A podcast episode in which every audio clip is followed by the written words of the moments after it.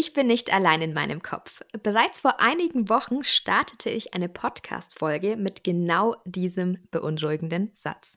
Es ging um eine Rezension des Dark Fantasy Romans Ruth Dunkle Träume von Delia Liebkur. Und genau diese Autorin Delia Liebkur ist heute leibhaftig bei uns in der Sendung. Hallo liebe Delia, schön, dass du da bist. Hi Rahel, äh, vielen Dank, dass ich da sein darf. Ja, gerne.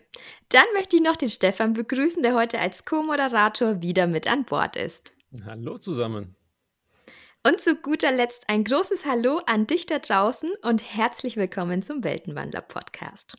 Ich bin wirklich sehr, sehr, sehr froh, dass die Delia heute da ist. Ich selbst bin auf sie aufmerksam geworden in einer Nacht vor vielen Monaten, in der ich überhaupt nicht einschlafen konnte. Ich lag im Bett und beschloss, naja, was man halt nachts so macht, am Handy äh, rum zu googeln und habe angefangen, nach Schreibtipps zu suchen. Irgendwann landete ich auf dem Blog von Delia. Ich verschlang ihre Artikel, folgte ihr auf Instagram und genoss ihren Roman. Zum ersten Mal rede ich nun wirklich mit ihr. Delia, wir wollen dich kennenlernen. Erzähl uns doch mal etwas über dich. Ähm, ja, also ähm, ich bin Delia Liebkur, ich ähm, schreibe Fantasy-Romane, äh, wie du schon gesagt hast. Ähm, habe vor ein paar Monaten meinen zweiten Roman veröffentlicht, ähm, bin immer noch ganz aufgeregt. Ähm, ich bin eigentlich aus der Schweiz, deswegen äh, vielleicht äh, sage ich manchmal ein bisschen komische Sachen, da macht sich mein Freund manchmal auch darüber lustig. Ähm, wohne aber schon seit sieben Jahren in Berlin, also eigentlich sollte es relativ ähm, äh, fix sein, inzwischen auch das Hochdeutsch. ja. Ja. Danke. Genau, viel, vielen Dank für die kurze Vorstellung, Delia. Ähm, viele wissen es vielleicht gar nicht, denn du heißt eigentlich ja gar nicht Delia Liebkur in Wirklichkeit. Das, das Ganze ist ein Pseudonym und deshalb mhm. stellt sich uns natürlich direkt die Frage, warum hast du dich entschieden, ein Pseudonym zu verwenden? Ähm, ein bisschen aus äh, zwei großen Gründen. Ähm, der erste ist halt, um das Berufliche und das Private ähm, halt klar zu trennen. Also wenn ich mich irgendwann mal auf einen neuen Job bewerbe oder sowas, dann, wenn, dann wird man heutzutage halt gegoogelt, ähm, dass dann halt mein berufliches Ich kommt und nicht mein äh, äh, privates Ich oder dass die dann nicht meine Fantasy-Bücher äh, als erstes sehen. Ähm, und zum Zweiten auch so ein bisschen halt als äh, Schutz für die Familie, ähm, dass die da halt nicht irgendwie mit dem Namen verbunden werden damit direkt. Mhm. Dieser Grund ähm, ja, impliziert ja schon so ein bisschen, dass du nebenher oder hauptberuflich was anderes machst. Das heißt, du bist Teilzeitautorin. Genau, ich bin äh, Vollzeitanalystin und äh, Teilzeitautorin oder Hobbyautorin, ja. Wunderbar. Und wie lange schreibst du schon und warum? Ähm, na, also schreiben tue ich eigentlich schon seit dem Teenageralter, ähm, einfach weil ich so ein bisschen, äh, also halt sehr viel im Kopf hatte, was irgendwie raus musste. Ähm, ich habe dann so ein bisschen eine Pause gehabt ähm, und habe dann vor ähm, ungefähr zwei Jahren angefangen so zu schreiben mit dem Gedanken, ja doch, ich will das jetzt auch veröffentlichen. Mhm. Sehr interessant. Ähm, Rahel hat vorhin schon gesagt, dass sie ähm, auf deinen Blog aufmerksam geworden ist. Und wenn man ein bisschen sucht bei dir auf deiner Webseite, äh, findet man deinen Blog über alle möglichen Themen, vor allem halt rund ums Schreiben und den ähm, Autorenalltag. Da stellt sich nur die Frage, wie, wie bist du drauf gekommen und warum betreibst du den? Ähm, genau, es war halt auch so ein bisschen äh, im gleichen Rahmen, als ich mich entschied, okay, ich will jetzt äh, quasi ein Buch schreiben, was ich auch veröffentlichen will. Ähm, habe ich mich halt auch zuerst mal so ein bisschen äh, informiert. Ähm, und das Erste, was man so ein bisschen mitkriegt, ist, dass man halt sich eine Autorenplattform aufbauen muss, dass man halt irgendwelchen Content teilen muss. Ähm, und ich bin, ich bin nicht so ein Marketing-Fan, hm, sondern mehr so ein bisschen pragmatischer Mensch. Ähm, und dann dachte ich, so, okay, wieso kann ich das nicht einfach direkt verbinden? Ich muss jetzt hier quasi das ganze Zeug sowieso lernen und das ganze Zeug nachgucken. Ähm, und habe auch gemerkt, dass sehr vieles immer oder hauptsächlich auf Englisch irgendwo erklärt ist, ähm, wo ich fand, okay, auf dem deutschen Markt, da ist noch so ein bisschen Raum für äh, äh, quasi für, für mich, für meine Nische, ähm, dann kann ich doch quasi meine, meine Reise, die ich da mache, einfach mit anderen teilen und vielleicht hilft es ja dann auch sogar direkt anderen, die äh, quasi die gleiche Reise gehen wollen. Ja, das passt ja, ja, es passt sehr gut zu deinem analytischen Charakter auch, würde ich mal sagen, wie du das Ganze angegangen bist. Ähm, wenn du sehr pragmatisch bist, sehr analytisch, auch von deinem beruflichen Background her, wie kommst du dann auf die Idee, Fantasy zu schreiben? Ähm, gute Frage, weiß ich nicht so richtig. Ähm, wahrscheinlich eben genau ähm, äh, als, als Ausgleich dazu, weil ich hauptsächlich sonst nur mit Zahlen arbeite. Man kann jetzt da auch so ein bisschen sagen, ja, da ist man ja manchmal auch so ein bisschen der Detektiv, wo man rausfinden muss, hm, wo ist denn das Problem hier in den Zahlen? Öh. Ähm, aber wahrscheinlich mehr so als Ausgleich, dass man da trotzdem noch das Kreative halt so ein bisschen rauslassen muss, was halt trotzdem einfach irgendwie in, in meinem Kopf drin ist. Kann ich sehr gut nachvollziehen, weil bei mir ist es ja ähnlich, dass ich im Hauptberuf auch sehr analytisch vorgehe und auch, auch ein bisschen Detektiv spiele. Und dementsprechend ähm, kann ich das als Austausch, äh, als, als Ausgleich äh, in die Fantastik sich ein bisschen zu, ja, zu entfliehen fast schon sehr gut nachvollziehen. Ist es denn so, dass du das dann auch in deiner Freizeit ähm, über das Schreiben hinaus machst, sodass du quasi auch, ähm, gehe ich mal von aus, sehr gerne liest, ähm, auch tatsächlich in dem Genre, in dem du schreibst, oder ist das eher für dich ein No-Go? Ähm, nee, hauptsächlich halt ähm, Fantasy, ähm, relativ wenig anderes, so ab und zu vielleicht mal irgendwie ein Thriller ähm, oder ähm, halt auch ähm, hauptsächlich Fantasy und, und Thriller, halt auch noch sehr viele irgendwelche Businessbücher ähm, gehören da halt auch noch dazu, was dann halt natürlich nicht so relevant ist für, für mein äh, Fantasy-Autoren-Dasein. Okay, und ist es dann, weil es ja viele Autorinnen gibt, auch die ähm, sagen, wenn sie schreiben, in der Zeit lesen sie gar nichts? Ist das bei dir auch so? Ah, nö, ich muss da trotzdem noch lesen, sonst würde ich äh, relativ lang nicht lesen, das geht nicht. okay, nicht schlecht. Kommen wir mal ganz kurz ein bisschen näher auf Hut, Dunkle Träume, dein Roman, also dein zweiter Roman, der jetzt veröffentlicht wurde. Dann starten wir eigentlich am besten mit einer kleinen Standardfrage die du wahrscheinlich auch des Öfteren mal beantworten durftest schon. Ähm, wie kamst du denn auf die Idee überhaupt, Ruth zu schreiben? Ähm, das war tatsächlich durch einen Traum. Ähm, ich muss sagen, ich träume sehr viel und auch um Träume. ähm, und irgendwie da die ganze Welt und auch nur schon diese eben diese Idee quasi von, also da geht es ja darum, dass Ruth äh, während ihren Träumen sieht, wie andere Leute äh, sterben. Ähm, nur irgendwie dieser Gedanke, ich weiß nicht mehr genau, um was es da ging in diesem Traum, aber so diese, dieser, diese Grundidee kam quasi in, in einem Traum äh, zu mir. Ja, das ist ja echt cool. Also das ist ja fast schon, wie man es so aus Filmen oder Büchern kennt. Ich bin auch tatsächlich jemand, der extrem viel und sehr stark träumt, aber meine Träume sind so bizarr, da konnte ich bisher noch keine keine guten Buchideen ableiten. Ich hoffe, das kommt noch mal. Was mich interessieren würde, ich finde, der Name Ruth ist, äh, sehr außergewöhnlich und mir sehr sympathisch, weil mein Name fängt auch mit R an und da gibt es nicht so viele Mädchennamen. Wie kamst du denn auf den Namen der Protagonistin? Ähm, eigentlich glaube ich mehr so ein bisschen ähm, Zufall. Die Nachbarin einer Freundin äh, von mir heißt Ruth, aber also sie ist, ich weiß gar nicht, ich glaube Austra Australierin ähm, und äh, wir haben sie, also wir nennen sie Ruth. Und ich fand mhm. so, das klingt so cool irgendwie auf Englisch ähm, und auch eigentlich auf Deutsch, eigentlich ein voll cooler, cooler Name, nicht so irgendwie halt traditionell, aber irgendwie auch doch nicht, weil es eben nicht so verbreitet ist irgendwie. Deswegen hat mir dann halt einfach gefallen, dann habe ich das direkt so übernommen. Ja, ich finde, er passt auch sehr gut zum Buch und äh, zur Geschichte. Er hat auch was Düsteres, finde ich, so wie das ganze Buch. Weshalb hast du dich denn für so eine düstere Atmosphäre entschieden?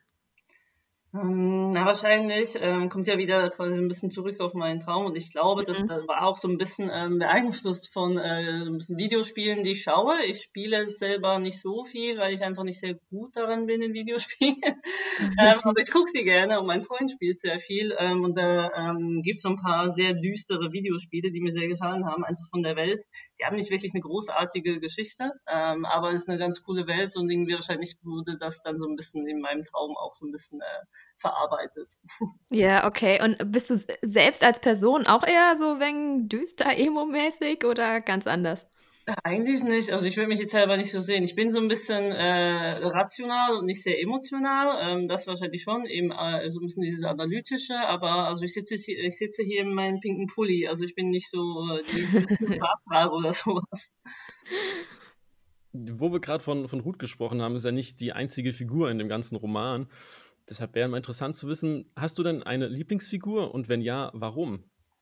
Hm, also neben Ruth, ähm, natürlich quasi Ruth eigentlich meine Lieblingsfigur, sie ist ja die Hauptfigur, ähm, aber sonst nebendran würde ich äh, wahrscheinlich Ike ähm, sagen, das ist der, der Ex-Freund.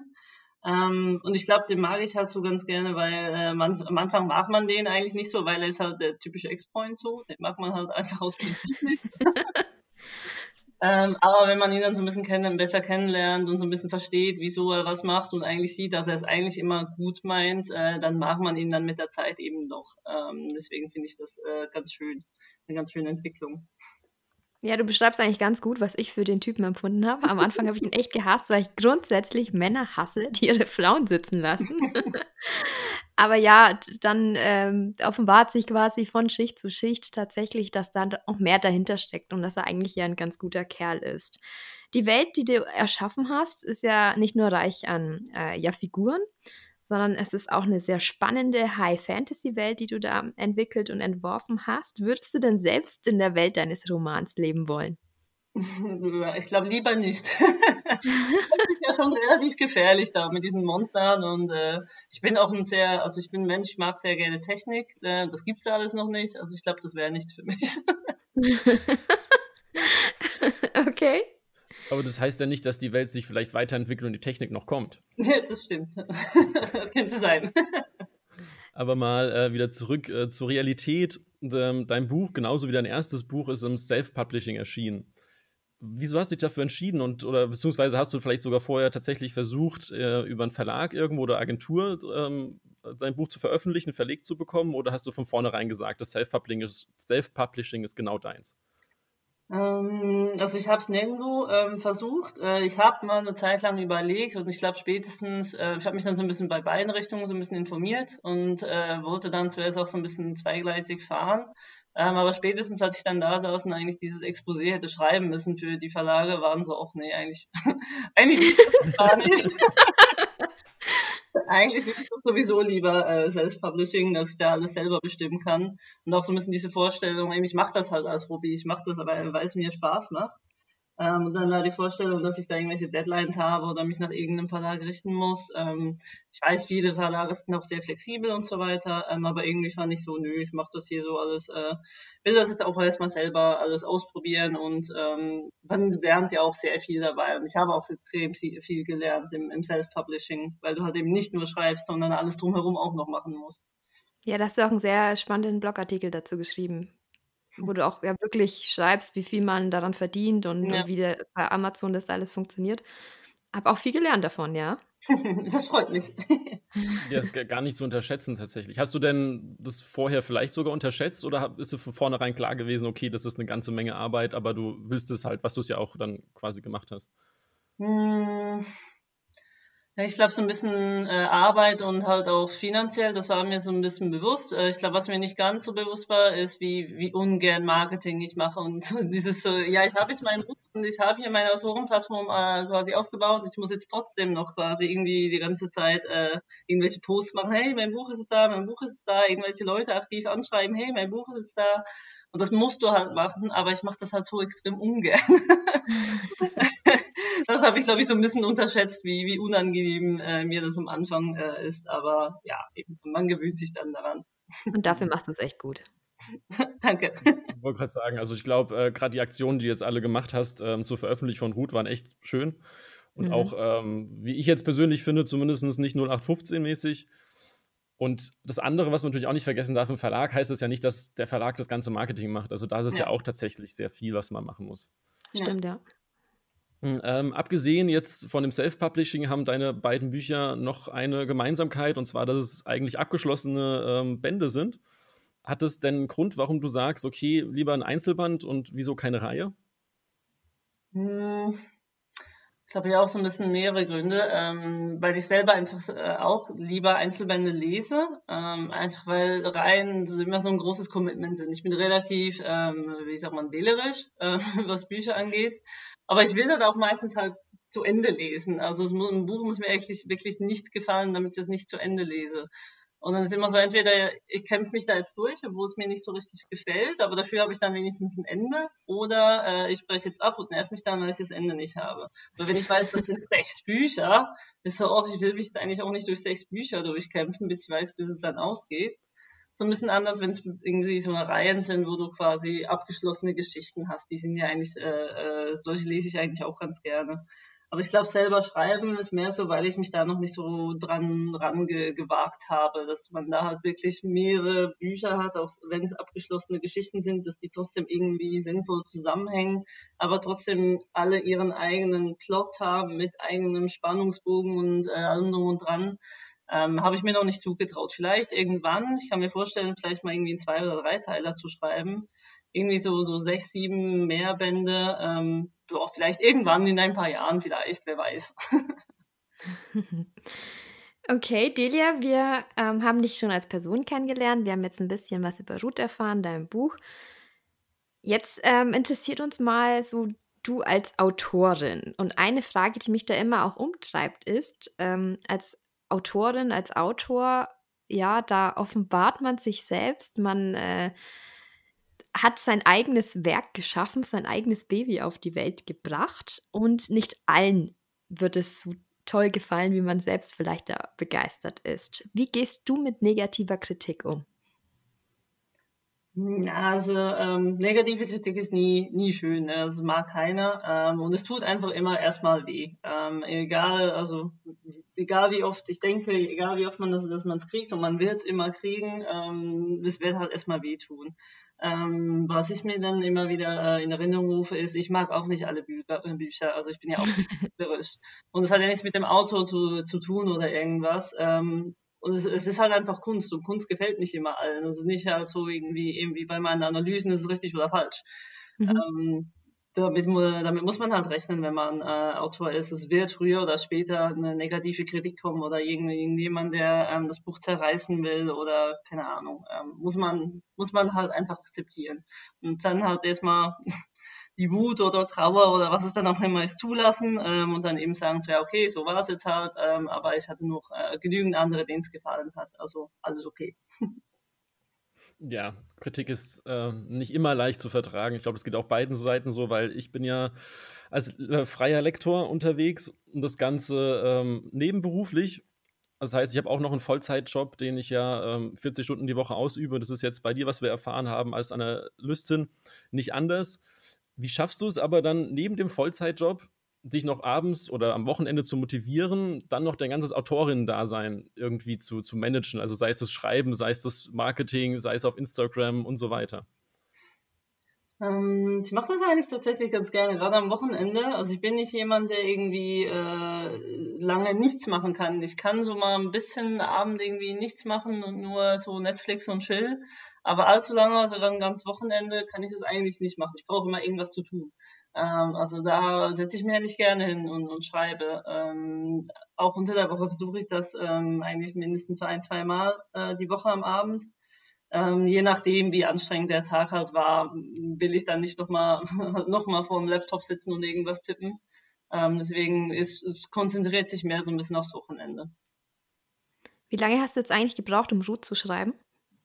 Ruth ging ihm relativ schnell, weil ich da extrem schnell den ganzen Plot hatte und auch die Idee kam schon relativ bald, nachdem ich äh, mein erstes Buch an einem Brief fertig hatte. Ähm, mhm. Insgesamt äh, hat es ein, ein, Jahr gedauert, ähm, aber ich glaube, da habe ich quasi, da ist auch schon die erste Überarbeitung und so mit drin. Ich glaube, tatsächlich schreiben war es ungefähr ein Dreivierteljahr. Wow, das ist echt schnell, also ich bin eine extrem langsame Schreiberin, daher Respekt. Ja, das wird auch mal beim nächsten Buch nicht so sein. Also eben, das war, glaube ich, so eine Ausnahme, weil es eben schon relativ klar war, alles war schon da. Ähm, und es ist ja auch ein relativ kurzes Buch, muss man halt auch noch dazu sagen. Okay. Wie lange hast du für Anna Brie gebraucht? Ähm, da war auch ein Jahr lang ähm, nur Schreiben und das war dann ohne Überarbeitung und irgendwas. Also es war dann nach, nach einem Jahr war dann erst die Rohfassung da. Okay. Mhm. Zum Schreibprozess werden wir gleich nochmal kommen. Vorher nochmal eine kurz andere Frage und zwar, wie reagiert eigentlich dein Umfeld auf dein Riesenhobby, auf deine Passion?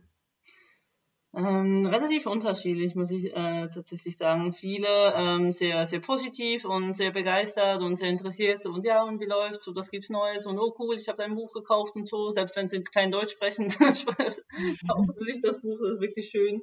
Ähm, andere, äh, das andere Lager ist mehr so ein bisschen, ähm, da, ich sag mal, Desinteresse, jetzt nicht im negativen Sinn, aber mehr so, so ein bisschen, man zuckt halt so mit den, mit den Achseln und so, ach ja, schön, machst du halt, ähm, aber das, damit ist das Thema dann so ein bisschen gegessen. Ähm, mhm. Es waren relativ wenige, die dann irgendwie so ein bisschen abschätzig kamen, so ein bisschen abschätzige Kommentare. Das waren aber ähm, mehr so quasi, ich sag mal, Leute, die mir so oder so nicht allzu nahe gestanden haben. Deswegen war das jetzt nicht allzu schlimm.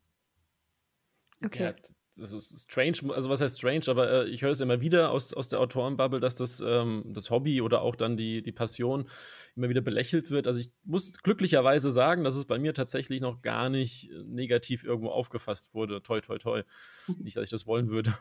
Ja, ich frage mich auch, was es da Negatives gibt. Also manche Leute sind echt komisch. Ja, vor allem, es gibt ja auch andere Hobbys, die bringen auch kein Geld ein oder bringen irgendwie sonstigen Sachen nichts. Und nur wann viel wird ja oft argumentiert, mit Schreiben kannst du doch nichts machen. Was, was soll das denn? Aber das äh, ist Blödsinn. Jeder soll machen, was, was er äh, für richtig hält und was ihm Spaß macht vor allem. Und das ist die, die Hauptsache. Aber wie ja. eben angekündigt, ähm, der Schreibprozess doch was sehr, sehr Interessantes. Deshalb, wir haben eben ja schon so ein bisschen mitbekommen, Du hast bei Ruth ähm, im Prinzip ja schon fast den ganzen Plot zusammen gehabt. Heißt es, du wirst auch ähm, eher Plotterin als Panzerin sein? Ja, äh, ziemlich, äh, ziemlich stark Plotterin, ja. okay, und ähm, wie, wie sieht dann der ganze Prozess von vorne aus? Das heißt, du setzt dich erstmal hin, machst den Plot logischerweise und fängst dann einfach an zu schreiben?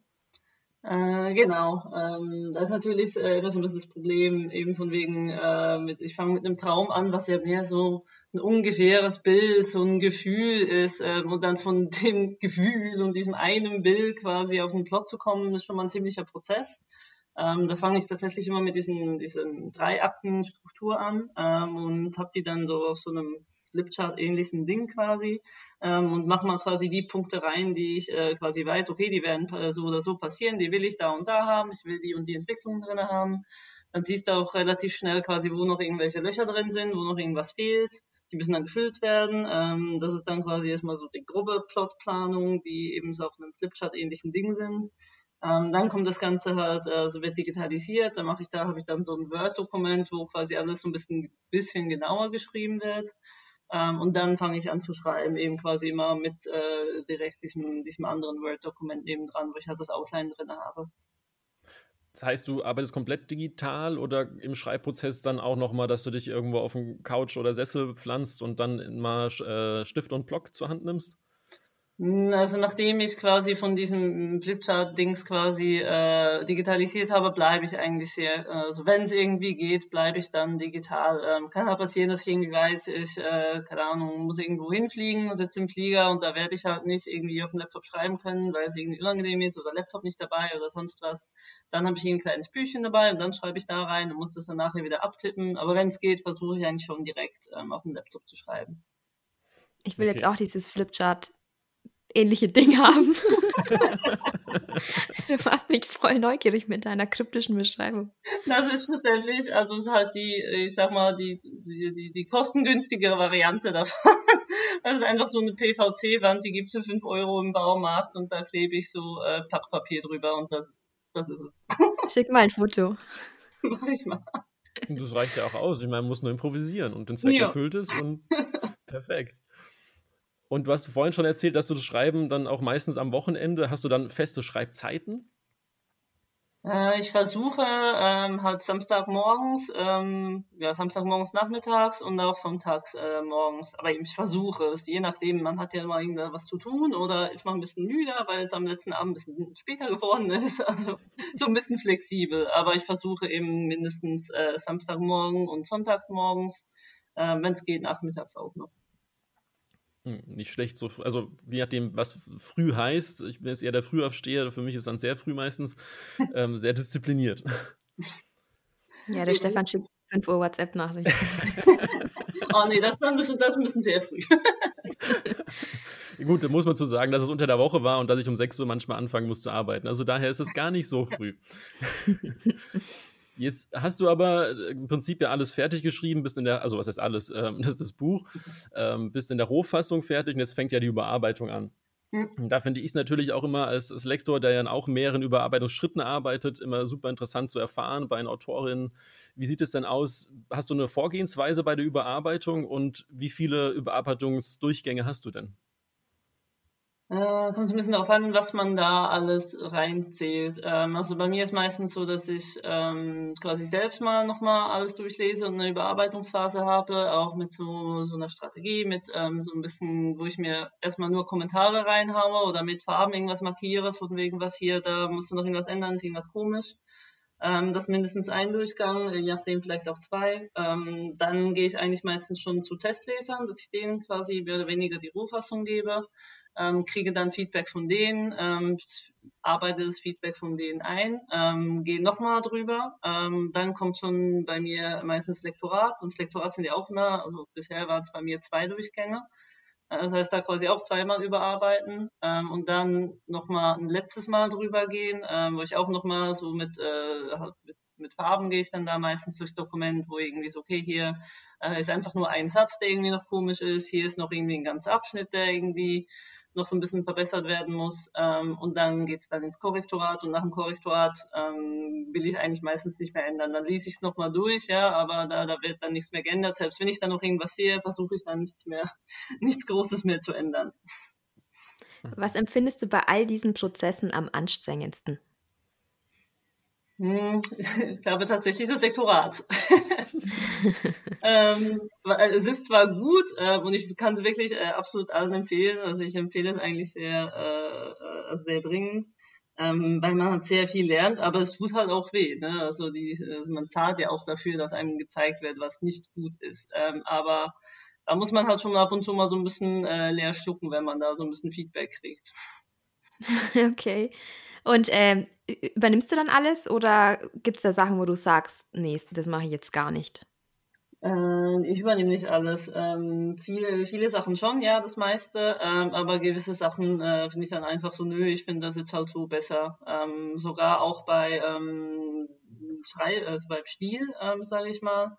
Ähm, wo, wo es wahrscheinlich auch so ein bisschen auf den Lektor darauf ankommt, wie viel der da korrigiert, äh, korrigiert und wie viel nicht. Gerade so mit irgendwelchen Anglizismen und sowas. Ähm, wo ich finde so auch, ja, ich sehe das jetzt sogar in anderen Verlagsbüchern, dass das so geschrieben wird, dann schreibe ich doch das jetzt auch so. Ja, das ist aber auch gut, dass du da als Autorin einfach gefestigt bist, weil, also selbst ich als Lektor sage, ähm, wir sind einerseits nur Menschen, also alle Korrekturen, die wir machen, sind auch nur nach dem besten Wissen und Gewissen und andererseits ähm, sind, unser Wort heißt nicht, äh, es ist nicht Gottes Gesetz, so auf dem Motto. Jetzt haben wir aber gehört, dass das alles so viel und alles anstrengend, wie viele Überarbeitungsgänge, unzählige. Wie, wie motivierst du dich denn da überhaupt noch und, und was hast du so als Ziel als Autorin, was ja so ein bisschen einhergeht, Motivation und Ziel, ähm, dass du das dann trotzdem neben der Arbeit, immer noch mal kurz betonen, am Wochenende in deiner Freizeit alles durchziehst? Hm, ich glaube, da geht es eigentlich darum, dass ich mir dann denke, also für wen schreibe ich denn? Ähm, ich schreibe es nicht äh, irgendwie für die große Masse oder sowas, aber was mir Freude bereitet ist, wenn ich weiß, dass es da ein paar Leute draußen gibt, die mein Buch gelesen haben und währenddem sie mein Buch gelesen haben, waren sie in einer anderen Welt und konnten mal so ein bisschen abschalten und aus ihrer Realität raus. Ähm, und konnte denen quasi eine, eine Freude machen. Ähm, und das will ich ja auch schlussendlich. Ähm, und ich mache es ja gerne. Und diese ganzen Überarbeitungsdurchgänge ähm, sind schlussendlich, das braucht schlussendlich, um ein wirklich gutes Buch zu haben. Ähm, und das will ich ja. Ich will nicht, dass ich irgendwie eine coole Geschichte habe, aber da sind da viele Rechtschreibfehler oder der Stil ist irgendwie nicht allzu gut oder irgendwelche Logikfehler, die ich selbst nicht gesehen habe ähm, die dann das Buch schlecht machen. Ähm, also es ist quasi wie, wenn du nur das halbe Produkt fertig machst und findest, oh ja, jetzt ist es gut genug, jetzt gebe ich es auf den Markt. Ähm, das soll ja schon was Gutes sein. Ähm, und ich lerne ja auch dabei und werde dann dabei immer besser. Wenn ich kein Feedback kriege, dann werde ich auch nicht besser. Mhm. Ja, so ist es tatsächlich. Ähm, du hast schon am, oder vorhin ab und zu mal angedeutet, dass es ja nicht nur das Schreiben ist, das Überarbeiten, ja, und dann Lektorat und am Ende hast du dann fertiges Buch, sondern danach geht es ja weiter mit der ganzen Werbung, die mhm. dir nicht immer so leicht fällt, wie du gesagt hattest. Als wie anstrengend empfindest du denn die Pflege von äh, Social Media Kanälen wie Instagram? Und macht dir das überhaupt Spaß oder machst du das, weil du es machen musst? Social Media macht mir eigentlich Spaß, meistens. Ähm, Im Januar ist ehrlich gesagt nicht so. Da war, glaube ich, mehr so ein bisschen halt ein Lockdown-Hänger. Da habe ich nicht so viel gemacht. Ähm, aber sonst normalerweise, sage ich mal, macht es mir eigentlich Spaß. Ähm, eben weil es einfach sehr ähm, organisch ist, dass ich quasi nicht nochmal separat so viel ähm, erarbeiten muss, sondern ich teile einfach Themen, die ich so oder so irgendwie gerade recherchiert habe. Ähm, und ist ja auch gut, gut für mich, dass ich die irgendwo schnell dokumentiere ähm, oder irgendwo runterschreibe, damit ich das irgendwann, wenn ich dann das nächste Mal wieder an den Punkt bin, das wieder nachgucken kann. Ähm, deswegen gerade so diese ganzen Schreibtipps und so, die kommen eigentlich relativ organisch, das ist einfach. Ähm, das ganze Fotografieren, Instagram ist halt äh, ein sehr visueller ähm, Kanal. Mhm. Ähm, aber ich mache eigentlich gerne Fotos, deswegen. Ähm, ich habe nicht so viele irgendwie Deko-Sachen, deswegen sind die bei mir nicht so diesen typischen hübschen Bookstagram-Bildchen. Da muss ich immer so ein bisschen mehr äh, Mühe geben, damit es irgendwie ein bisschen hübsch ist. Ähm, aber es geht eigentlich und eben, ich mache es eigentlich gerne. Da, cool. da fühle ich, fühl ich definitiv mit dir. Ich habe auch nicht wirklich viel Deko. Aber es ähm, wird tatsächlich ein kleines bisschen mehr jeden Tag. also nach dem Buch ist ja eigentlich im Prinzip vor dem Buch. Mhm. Dementsprechend, mhm. was, was machst du denn momentan so? Weil ich meine, Hut ist jetzt ähm, schon zwei Monate her, dass es mhm. rausgekommen ist, anderthalb Monate fast. Ähm, steht da vielleicht schon was Neues in den Startlöchern?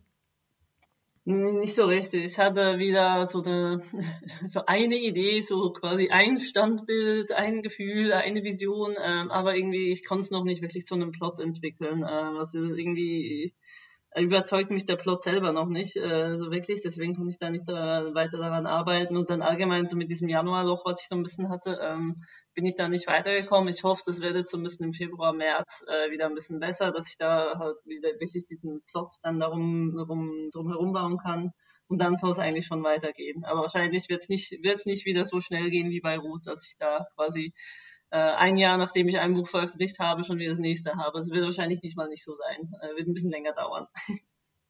Das ist aber ein bisschen schade, muss ich zugeben. ähm, ja, kann es ja offen und ehrlich sagen. Das Buch hat äh, sehr Spaß gemacht zu lesen. Dementsprechend äh, freuen wir uns definitiv, wenn neues, neuer Stoff von dir kommt. Ähm, und wir sind jetzt schon fast am Ende angelangt von unserem kleinen Interview. Jetzt zum Schluss haben wir noch eine kleine Kategorie und zwar entweder oder Fragen. Mhm. Hm, ich glaube, das ist fast selbsterklärend. Oder ähm, brauchst du noch mal kurz eine Auffrischung, was das genau ist? nee, ich glaube, äh, ich, glaube, ich kriege das hin. das, das ist sehr gut. Deshalb, ich werde jetzt immer zwei Begriffe sagen und du musst dich einen entscheiden. Selbstverständlich kannst du auch kurz begründen, warum du das eine bevorzugst. Mhm. Hm, und dann schauen wir mal. Da fange ich gleich an mit Buch oder Hörbuch. Ah, Buch, definitiv. Print oder E-Book? Äh, E-Book, wie gesagt, ich bin mehr der digitale Mensch. Action oder Schnulze? Ähm, ich glaube mehr Action. Ja. Ja, mehr Action. Hard- oder Softcover? Hm, hübscher finde ich eigentlich Hardcover. Mhm. Ich weiß auch nicht, ob je, jemals jemand Softcover sagt. Also für ja, ich. Buchliebhaber. Ja, echt? Naja, ist ja günstiger. Ja. aber es geht auch nicht nur um den Preis. Ja, ich, ich habe auch selber mehr Softcover, ähm, weiß nicht. Äh, aber eigentlich finde ich Hardcover hübscher. Ja, okay, hübscher ist es schon, aber es ist, ich kaufe meistens tatsächlich Softcover, weil es günstiger ist und weil es leichter ist zum Transportieren. Ja, deswegen habe ich E-Books. Ich wollte gerade sagen. Drachen oder Einhörner? Ähm, ich glaube, da nehme ich die Einhörner, auch wenn es ein bisschen kitschig ist. Aber irgendwie Drachen, ich weiß nicht, ich konnte mich nie so mega krass für Drachen begeistern. War jetzt, glaube okay. ich, gar nicht so überraschend mit dem pinken ähm, Oberteil, das du vorhin erwähnt hast. Schwerter oder Pistolen? Ähm, eigentlich lieber Schwerter. Ich hatte da bei Anambri so ein bisschen versucht, in die Richtung auch mit äh, Pistolen zu gehen. Äh, aber ich muss sagen, eigentlich macht mir dann doch Schwerter irgendwie mehr Spaß. Das ist einfach irgendwie so ein bisschen für mich diese mehr Fantasy, epischere Schlachten, wenn du Schwerter hast, als wenn da irgendwo einer einfach einen Abzug äh, quasi zieht und dann ist fertig. Instagram, Entschuldigung. Instagram oder Blog? Äh, Instagram. Sommer oder Winter? Oh, definitiv Sommer. Harry Potter oder Game of Thrones? Oh, Harry Potter. Ich bin kein großer äh, Game of Thrones-Fan, muss ich sagen. Passt aber ein bisschen eigentlich zu dem, was du schreibst, finde ich. Ja, ich weiß, ich weiß auch nicht wieso. Ich habe es ein paar Mal versucht, aber jedes Mal machst du was so ein bisschen, hm, ja, es ist schon gut, aber irgendwie konnte es mich nicht so richtig, äh, richtig begeistern.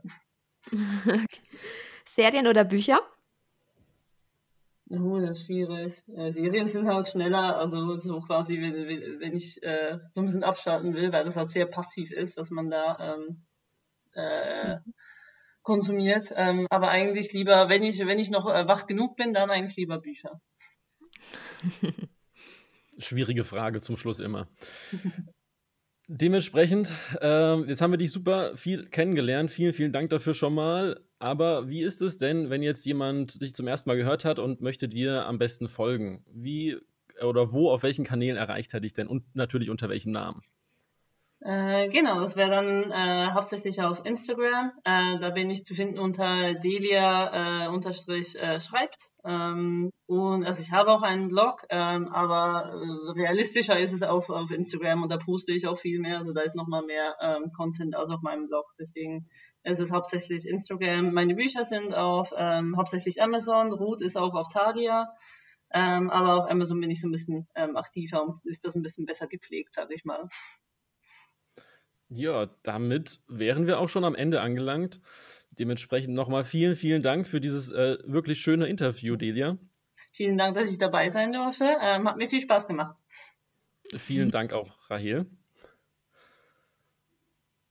Ja, Und danke, Stefan. Du hast mich, ich bin, ich war jetzt kurz ein bisschen äh, ruhig, weil ich überlegen musste, wie ich darauf reagiere, dass du meinen Namen wieder mal falsch ausgesprochen ja, weiß, hast. Da müssen wir nochmal drüber sprechen. Vielleicht werden wir das dann in der nächsten Folge nochmal aufklären, ja. dass ich dich einfach ab sofort anders nennen werde. Oder ich mache das so wie Delia und hole mir dann auch einfach so einen äh, Künstlernamen so, oder so ein Pseudonym, so, keine Ahnung, Steffi Müller oder so. Ja, das ist definitiv leicht auszusprechen, kriege ich hin. Alles klar, vielen Dank euch allen. Dementsprechend bis zum nächsten Mal. Tschüss. Ciao, macht's gut.